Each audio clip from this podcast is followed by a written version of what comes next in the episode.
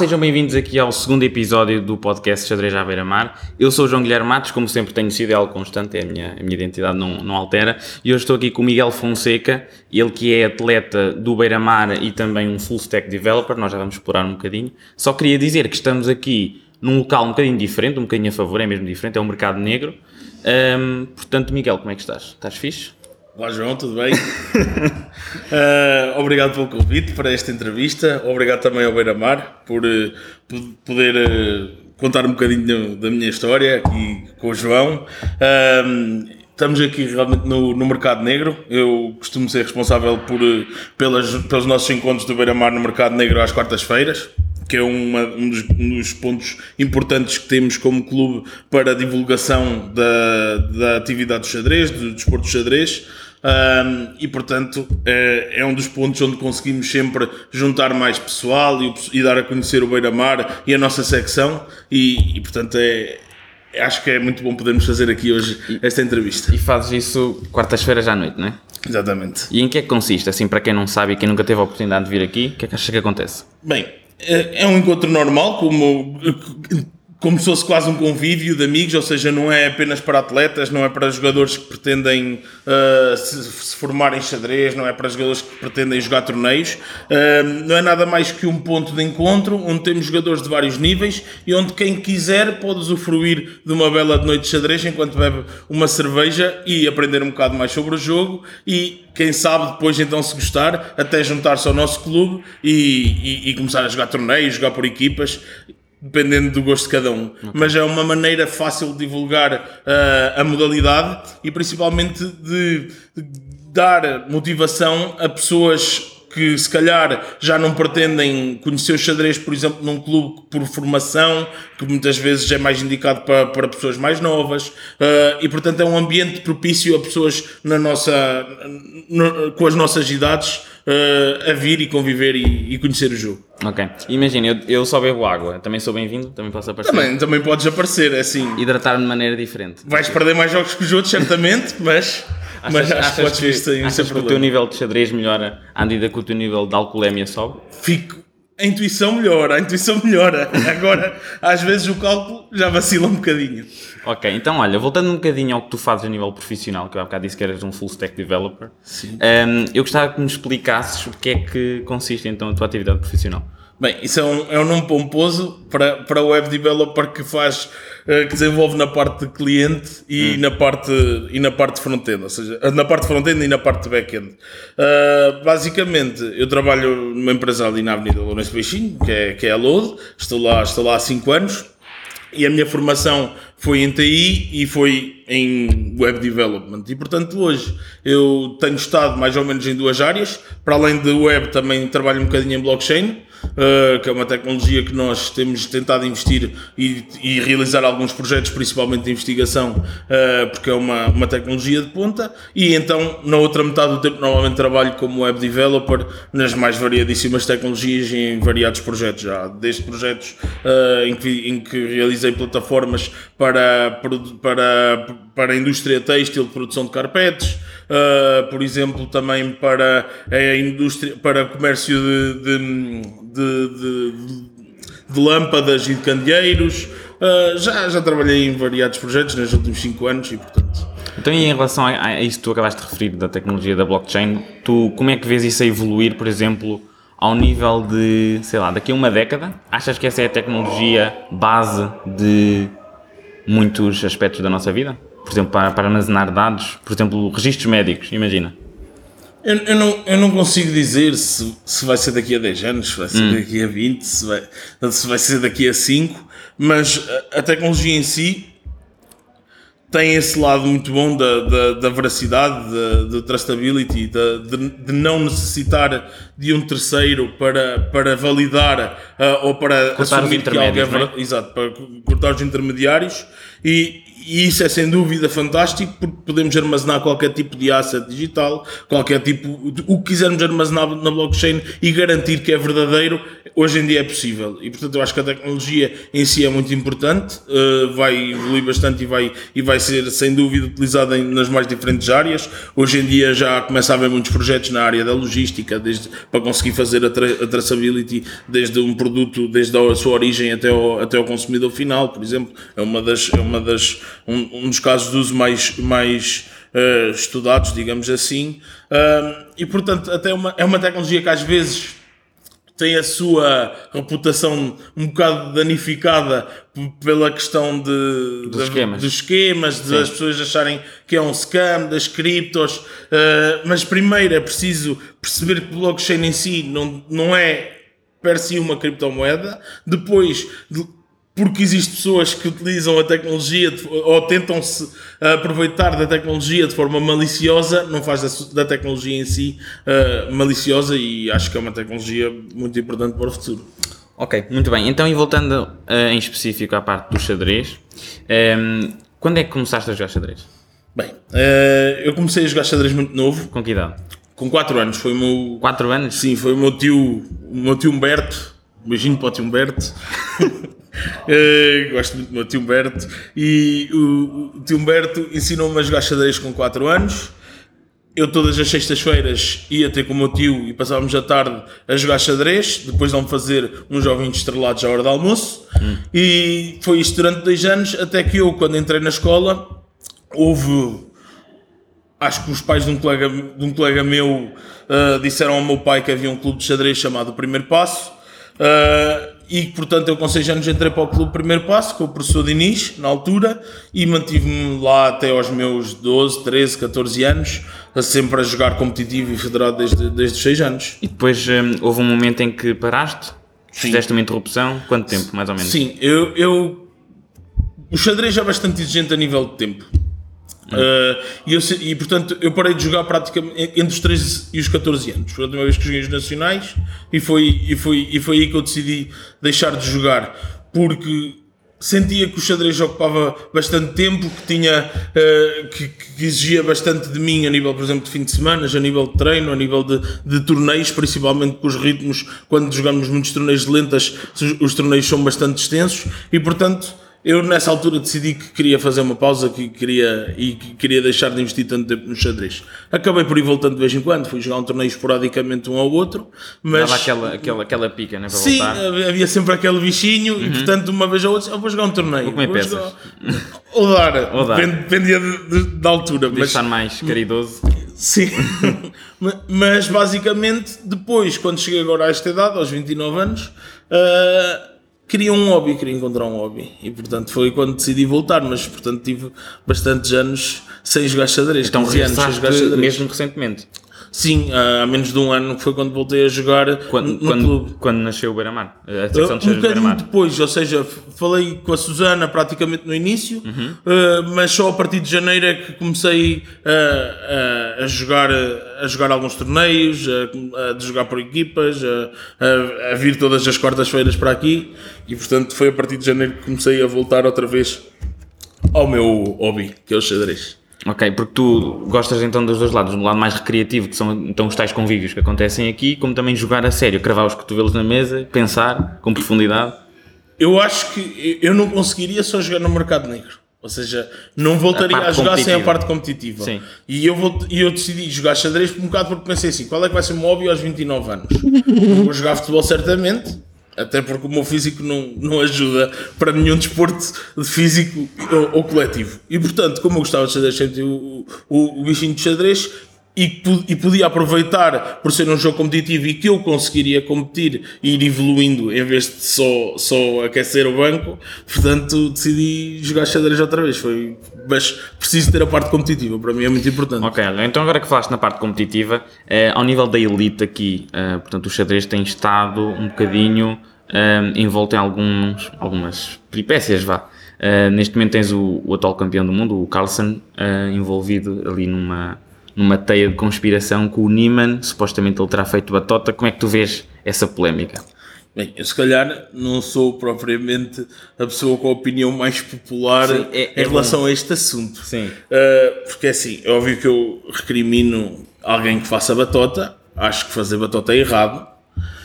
Penso que fazer batota numa plataforma online também não é correto, acho que é, é uma atitude reprovável e, portanto, identificado o batuteiro deve realmente ser banido da plataforma onde foi identificada. Não, chicotada não, mas deve ser banido da plataforma online onde foi identificada uh, que fez a batota. No entanto, não acho que possa existir correlação entre uma plataforma online E e, jogar e jogar on, on board. Acho que jogar, jogar no tabuleiro não, pode, não se pode ser banido de jogar no tabuleiro porque se fez batota numa plataforma online. Primeiro, porque as plataformas online nunca vão conseguir dizer com 100% de certeza que alguém cheatou, vai ser sempre 99,9999% se conseguirem pela, pelas metodologias deles. E portanto não são uma entidade sequer, eh, não são uma federação, não são, não são uma entidade reguladora para decidir quem é que pode ou não jogar eh, um, um torneio feed, um torneio, um torneio oficial. E portanto Primeiro de tudo, ele já foi banido no chess.com depois do, depois do problema. Eu acho que ele devia ter, poderia ter sido banido e nunca mais ah, ter, ter tido autorização para jogar. Mas acho que efetivamente também este ban agora não faz grande sentido. Porque na altura em que ele fez batota em 2020, eu acho que ele fez batota quando tinha 12 anos e quando tinha 16 barra 17. Sim, que ele admitiu. Em, sim, em 2020. E, e portanto, na altura ele confessou que cheatou, uh, baniram-lhe a conta e, e- e ele pôde, passados algum tempo, criar uma nova e poder voltar a jogar. Segundo o report que apareceu agora, ele realmente fez batota em 2020, mas em, no report não existe nenhum sítio onde diga que ele tenha feito batota na nova conta que, que o deixaram abrir. Mas, mas o, o assunto que está neste momento em cima da mesa é se ele então terá feito ou não batata mesmo. Ai, batata, ba- batata não, não deve ter feito, mas batota ahm, no tabuleiro com o Carlson mesmo, naquele jogo presencialmente. Eu acho complicado. Já existe, acho que um dos maiores especialistas em, em detecção de batota eh, em xadrez eh, já disse que não há, não há motivo para, para se pensar que ele realmente fez batota. Ahm, Portanto, por aí, acho que havendo o maior especialista a dizer isto, já não me parece correto uma pessoa passar por essa eh, suposição. Depois, Acho efetivamente que é muito complicado fazer batota, apesar de haver hoje em dia muitos vídeos, ah, basta este dispositivo, basta este, mas, mas dependendo das medidas do torneio, ou seja, eu suponho que na elite mundial não seja assim tão fácil de fazer batota ah, ao vivo. E, e acho que é acho que até vai trazer a- para cima da mesa o tema, este tema que é importante e portanto acho que até a nível das medidas nos próximos torneios vai certamente ser bom Sobre para isso, tu, tu viste, viste aquela imagem de, de um árbitro, não sei se era um árbitro, mas um senhor à Que estava a porta do fazer torneio. detecção. Sim, viste, ele também fez detecção a uma banana. Sim, eu vi. E eu- eu vi. isso para mim encapsula muito bem tudo, toda esta polémica. Sim. a acho, que, acho que é o extremo, não é? É o extremo. Será que esta banana tem aqui alguma placa de pressão? alguma vibração com código É, morse? têm surgido algumas, algumas imagens engraçadas. Agora, eu acho que efetivamente o Magnus não, pode, não devia ter reagido como reagiu. Acho que po- podia al- alertar, podia se calhar, até, até no primeiro momento em que desistiu do torneio, com uma afirmação de que queria melhores medidas, poderia ter feito isso, mas acho que, por exemplo, o que ele fez ao desistir no primeiro lance no torneio seguinte em que jogou contra o Hans é tremendamente é, é uma falta de ética, é uma falta de, de profissionalismo e uma falta de, de, de ética para, em relação aos outros participantes. Porque vamos ver, o Anos passou em oitavo ou sétimo, era um qualificador em que passavam oito jogadores. O Anos passou em oitavo ou sétimo com uma vitória contra o Magnus. E o Magnus ganhou, acho que ganhou todos os restantes, ou empatou um jogo, ou- dois ganhou os restantes. Portanto, a vitória que o Magnus lhe deu provavelmente poderá ter tirado inclusive o lugar sei, é de verdade, qualificação a, um, a, um- a outro jogador. Mas, mas fazendo advogado do diabo, eu acho que ele está claramente a marcar a posição para forçar ao máximo uh, que ele não, não- ou não apareça mais, ou que a FID termine então a tal investigação que supostamente está a acontecer, porque ele não quer jogar mais com ele. Mas vamos aqui ver uma coisa: se ele tem tanta certeza, Uhum, tem que mostrar mais provas. e para ou, poderia, efetivamente. ou poderia apresentar queixa. Sim. Mas a FID começa a investigação E o report da FID diz, inclusive, que vai começar a investigação sem haver nenhuma acusação. Não Pois, houve ninguém ele- a acusar. ele- ele Portanto, ele fez um tweet, desistiu de um jogo, fez um report a dizer que acha que há ali qualquer coisa e deixou no ar. Isso também não me parece ético, até porque se por acaso o Anos não for batuteiro, há muitos indícios que até parecem que ele possa ter alguma coisa que não seja. Que, que- a subida dele, eh, a- a- o gráfico da subida dele, dele eh, as percentagens de, de acerto na- nas partidas dele dos últimos anos. Seguir a melhor linha da máquina. Portanto, Tinha- é assim, se bem que houve, houve aí muita gente a utilizar uma ferramenta do Chessbase que, ai, não sei o quê, ele teve 100%, é melhor que o Fischer, e afinal aquilo dava para editar a percentagem. Acho que qualquer pessoa podia ir lá dizer, olha, sou não sei quem, fiz este teste nesta engine e ele teve 100%. Acho que pelos vistos aquilo não era assim tão, tão fantástico como, como andaram 5 dias a falar e a vender. Então, tu és da, da, da opinião, portanto, eh, muito sensata, de que temos que presumir a inocência e esperar. Eu, sim, eu Exato. acho, eu acho, eu acho, que, acho que o bom. Magnus devia ser castigado, inclusive. Inclusive é o Magnus. Sim, acho que devia ter algum tipo de castigo pelo que ele fez no. Não por, não por desistir no torneio, isso é válido. Agora, apesar de achar que é que é uma atitude errada desistir por essa situação, Uhum. mas agora, quando desiste daquele jogo em, específico, sem desistir do torne- do torneio, eh, que inclusivamente acabou por ganhar, prejudica claramente os outros participantes. Ok, ok. Muito bem. Então, olha, mudando drasticamente de assunto, que eu percebi que ficaste um bocadinho exaltado com esta Sim, situação. se uma pessoa. Estás a viver muito a situação do Carlson. Queria-te perguntar como é que é, por exemplo, ao nível de algo já mais lúdico e não necessariamente dentro do xadrez, assim se calhar ocupas os teus tempos livres com algum hobby em específico. Sei, disseram-me que talvez ehm, tenhas participado em escape rooms. Sim. Qual, Eu- é, eu- qual é a tua experiência?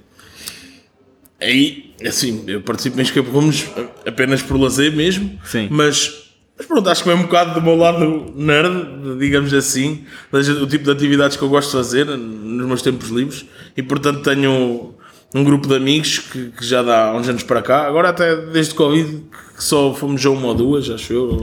Temos, temos estado um bocadinho mais parados, mas que temos, principalmente aqui na zona mais centro-norte do país, andado a ir a fazer várias escape rooms, porque é uma atividade que eu considero bastante interessante.